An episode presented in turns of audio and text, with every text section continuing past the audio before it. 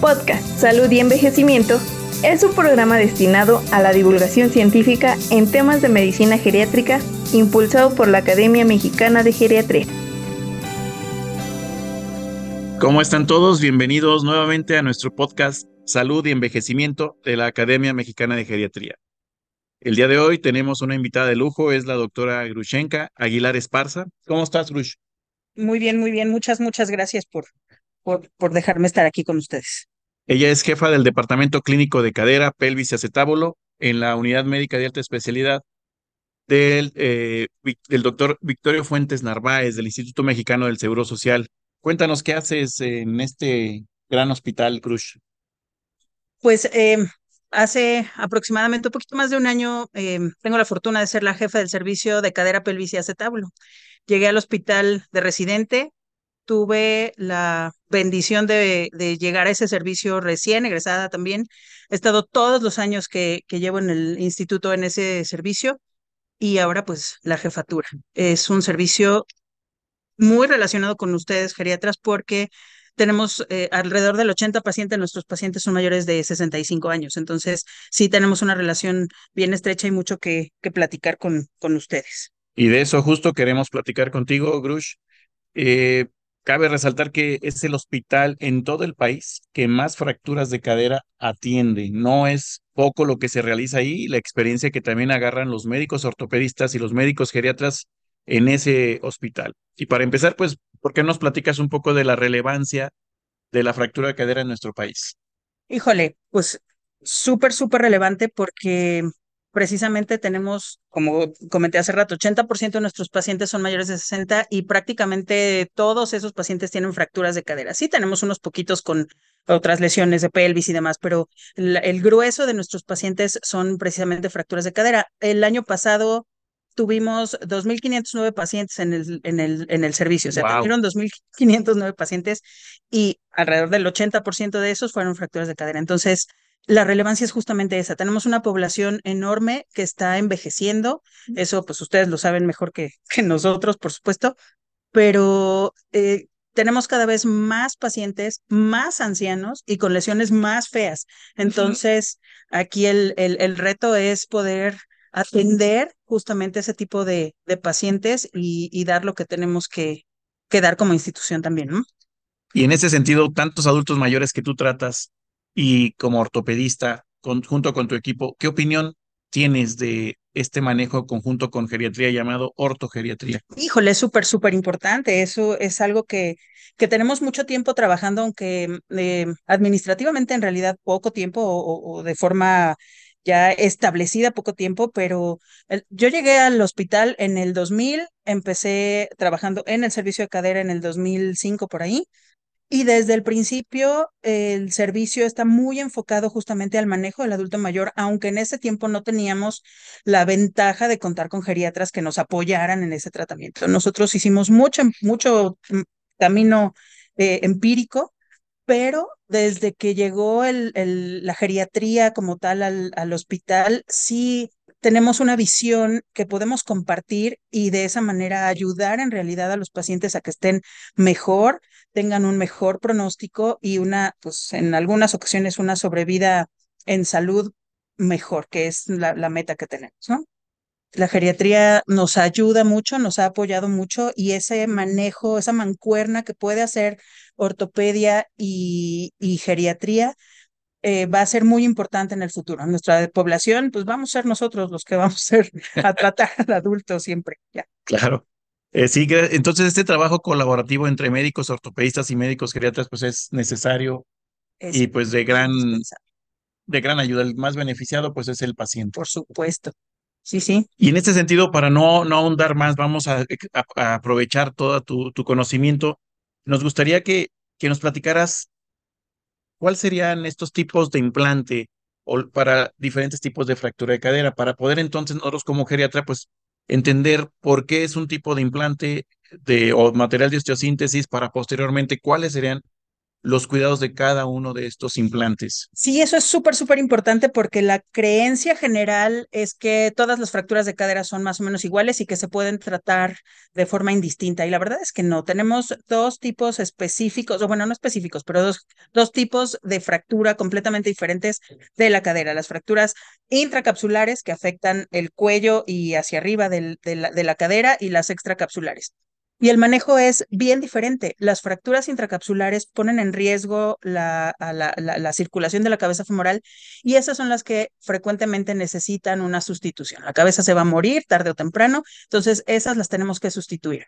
Pero la mayoría de las fracturas del adulto mayor son extracapsulares, la gran mayoría, alrededor, de, pues alrededor del 60% tal vez, eh, son extracapsulares y esas no requieren una artroplastia las no, las las transtrocantéricas, transtrocantéricas y subtrocantéricas son las más frecuentes y esas no ameritan un manejo con una artroplastía. Nosotros, a, mí me enseñaron y, seguimos insistiendo en, en, eso, que siempre que puedas tener el hueso propio del paciente será mejor. Mientras menos sustituciones hagas, le va a ir mejor al paciente. Si la articulación es salvable, no te la lleves.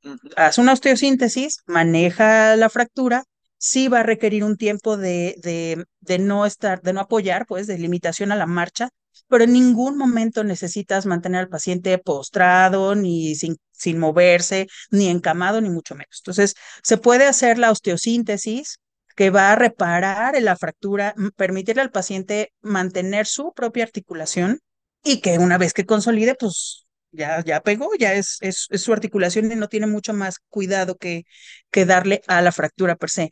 En cambio, si es necesario hacer una sustitución, sí son eh, implantes que requieren muchos cuidados y que van a significar una limitación más importante para la funcionalidad del paciente. De estos últimos hablamos del reemplazo total de cadera. Así es, las prótesis y hemiprótesis. Exacto, las, las prótesis, entonces hablamos preferentemente para las intracapsulares. Las de cuello, exacto. Y las, eh, el material de osteosíntesis, también conocido comúnmente o muy frecuentemente como DHS. Las placas, hay dos tipos, son placas o, clavos. Los DHS son lo que más se utiliza. Todavía hay muchísima bibliografía y estudios aún recientes que sí nos dicen que las fracturas trocantéricas que no están muy desplazadas y no son muy bajas, el mejor manejo es con, con, una, con un DHS, con una placa con tornillos que va a permitir estabilizar la fractura, lograr la consolidación y mantener la, la, la, cadera, la articulación propia del paciente. De cualquiera, en los dos el paciente tiene una mejora en la funcionalidad y en el... Es decir, muchas veces en geriatría, a veces eh, tenemos el error, o a veces los mismos familiares, de no querer someter a una cirugía a nuestros pacientes por el riesgo de anestesia, por el riesgo de sangrado, sin embargo, platicando contigo y tu equipo, pues nos dicen que el sangrado suele ser mínimo en la cirugía. El sangrado previo es el que puede afectar antes, es decir, el, hueso que se rompe, pero la cirugía en, si llegó a ese momento, nos podemos estabilizar al paciente y puede estar. Sí, la verdad es que las, las indicaciones, o más bien las contraindicaciones por una fractura son bien poquitas. Si el paciente, em, eh, la, la mayoría de los pacientes se pueden operar. Pues la verdad es que hay muy pocas situaciones en las que la, la, cirugía está contraindicada. La mayoría de los pacientes se pueden operar y la ventaja es que les vas a quitar el dolor, les vas a ayudar a la funcionalidad y si el paciente también hace su, su chamba, lo que le toca de su rehabilitación y sigue las indicaciones y todo, pues en un par de meses va a recuperar la, la marcha también. Lo vas a dejar sin caminar unas cuantas semanas, pero después va a recuperar la marcha. Entonces, la verdad es que es cosa de paciencia. Si son capaces de esperarse dos, tres meses, al paciente le va a ir, en general le va a ir muy bien. Sí tenemos muy buenos resultados. Entonces, en ese sentido, ¿nos puedes decir, por ejemplo, en, una, en un reemplazo total, cuál sería el tipo de rehabilitación y las, más bien las indicaciones de qué hacer y qué no hacer para evitar una luxación o algún problema con, con esto? Y lo mismo para el, el equipo de HS o placas y tornillos. Aquí lo, lo, que mm, a veces nos hace ruido y que los familiares y los pacientes no, no, no, dimensionan, pues es que no es lo mismo una prótesis de un paciente que estaba sano y fuerte y le duele la cadera y se hace un reemplazo por desgaste a un paciente que se fractura la cadera. La fractura de cadera implica fragilidad prácticamente de, de, inicio, pues, ¿no? Entonces son pacientes que ya tienen un mal hueso, que tienen un mal músculo, que tienen muchas veces otros tipos de alteraciones que están mal compensadas y entonces el, el tipo de pacientes son completamente diferentes. Entonces el pronóstico de una prótesis por desgaste siempre va a ser mejor que el pronóstico de una prótesis en un paciente por fractura, porque el, el tipo de paciente es diferente. Entonces, eh, por eso precisamente es importante que tengamos consciente que si puedes mantenerle su articulación y hacer una osteosíntesis, esa es la indicación. Eh, en, básicamente las extracapsulares, pues, ¿no? Y esas em, cirugías son cirugías que son más, más, más bondadosas, digamos, no sangran tanto, son cirugías más cortas y la rehabilitación del paciente implica sí no caminar, por lo menos en nuestro país, que justamente la calidad de ocio es muy, muy mala, pero no caminar en ningún momento significa inmovilidad. Mm. Solo es no se pare usted a caminar, pero pueden estar sentados, pueden movilizarse en silla de ruedas, deben seguir utilizando eh, sus otras extremidades, usar los brazos, la pierna buena, doblar, estirar. No, no, no apoyar con la pierna de la cirugía, pero puede apoyarse con la otra con mucho cuidado y con el la red de apoyo, siempre con vigilancia, siempre, siempre con vigilancia, pero, pero puede hacer muchas, muchas cosas. En cambio, una prótesis que en teoría es como más, más rápida la recuperación porque sí pueden empezar el apoyo con carga completa desde el día siguiente en algunos casos o poquitos días después. El problema es que esos necesitan muchos más cuidados. Son, son implantes que necesitan vigilancia constante porque hay movimientos y posiciones que ponen en peligro esa, esa prótesis, pues se pueden luxar, se puede zafar. Entonces, esos pacientes necesitan evitar sentarse en, no se pueden sentar en cualquier lugar, pues necesitan asientos altos, que las rodillas siempre estén por debajo de la cadera, no pueden hacer rotaciones, van a necesitar sí o sí un alza, una ayuda en el, en, el, baño, pues en la taza del baño que en este país son bajitas, entonces si se sientan en la taza corren el riesgo de luxarse. Entonces, tienen que ponerle un elevador al asiento del, Así es. Y eso es en todos lados. Entonces, eso también los limita porque si van a visitar a quien sea, pues no van a tener los implementos necesarios. Entonces, sí significa mucho más vigilancia y limitaciones que en una eh, fractura que se pudo manejar con osteosíntesis, pues una vez que consolida es su cadera y haga usted lo que quiera con ella. Entonces, es, es muy importante que se pueda hacer esa diferenciación en el tipo de fractura para determinar cuál es el implante que realmente necesita el paciente, no tenerle miedo a la osteosíntesis por suponer que como se va a estar dos meses sin caminar, ya le va a ir mal, se va a escarar, le va, se va a anquilosar y todo eso. La verdad es que no es necesario. Es muy, muy importante que, que estemos conscientes de que no camine en ninguna circunstancia es igual a no se mueva la, la inmovilidad mata a los pacientes. Entonces, el movimiento es vida, hay prácticamente, no hay ninguna cirugía que requiera inmovilidad absoluta. Perfecto.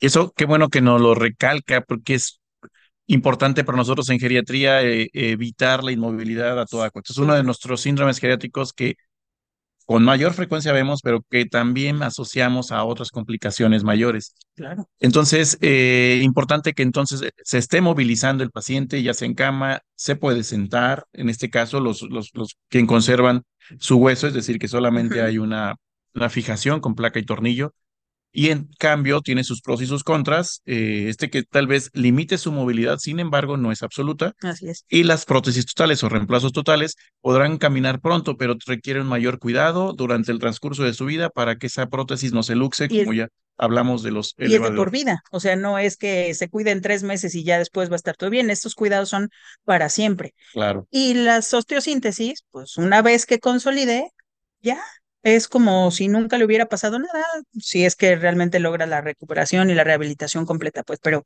la verdad es que esa diferencia sí es muy importante en un adulto mayor que después frecuentemente tenemos eh, problemas de, de que se les olvidan las cosas, de que ya no tienen bien interiorizado qué es lo que tienen prohibido hacer o no, y entonces ponen en riesgo siempre las, las prótesis, ¿no? Siempre están en peligro.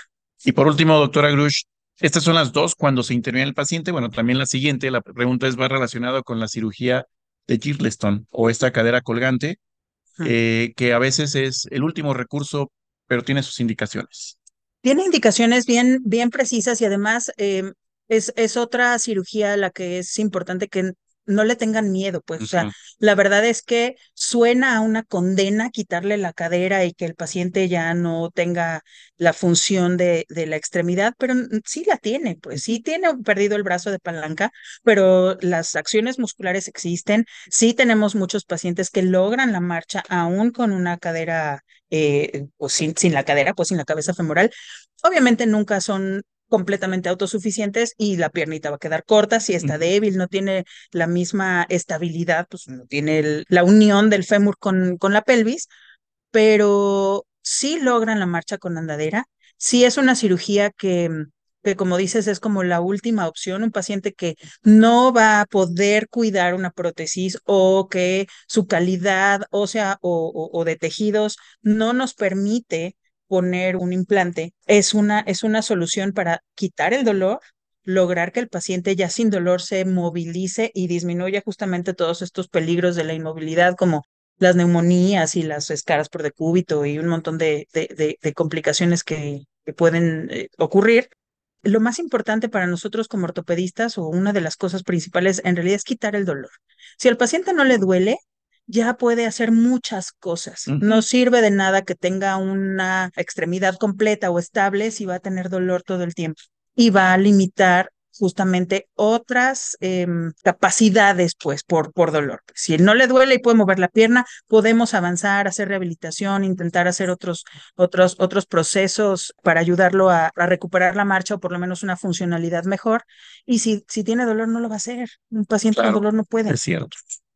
Pues muy bien, eh, pues muchas gracias, doctora Arish, con esta información, que algo que nos quiere decir los geriatras y también algún tip que nos pueda ayudar para conversarlo con la familia y sus cuidadores. De inicio, yo creo que es muy importante siempre pensar que un adulto mayor que tiene dolor en la cadera o que ven que hay una limitación funcional, que se están dando cuenta que ya no está moviéndose igual que de costumbre, lo pensemos. Son fracturas súper frecuentes y hay muchas que pasan desapercibidas. Llegan con nosotros ya dos, tres semanas después, ya que de verdad después de dos semanas el, el adulto mayor estuvo acostado, no se pudo mover porque le dolía, ya llegan a veces con escaras y otro tipo de complicaciones porque no piensan que puede haberse, puede presentarse una fractura. A veces, la mayor parte de las veces son eh, mecanismos de lesión banales, pues a veces ni se caen, a veces se tropiezan nada más y empiezan con dolor, a veces ni siquiera se tropiezan, de repente un día empiezan con que me duele, me duele, ya evolucionan a ya no puedo caminar bien, al ya no puedo caminar nada, al ya no me puedo levantar y son pacientes que están fracturados. Entonces, un paciente con dolor a nivel inguinal, que presente una disminución o, limitación funcional, hay que estudiarlo, hay que verlo porque muy probablemente tenga una fractura y podemos, si, si, si, si lo atendemos a tiempo, darle un pronóstico completamente diferente. Claro, el tiempo es vida en este caso también, no solamente corazón y cerebro, también el hueso y en este caso la fractura es importante la atención oportuna.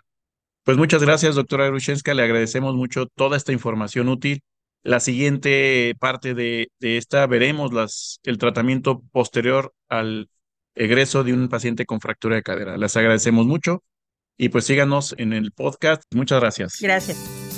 Podcast Salud y Envejecimiento es un programa destinado a la divulgación científica en temas de medicina geriátrica impulsado por la Academia Mexicana de Geriatría.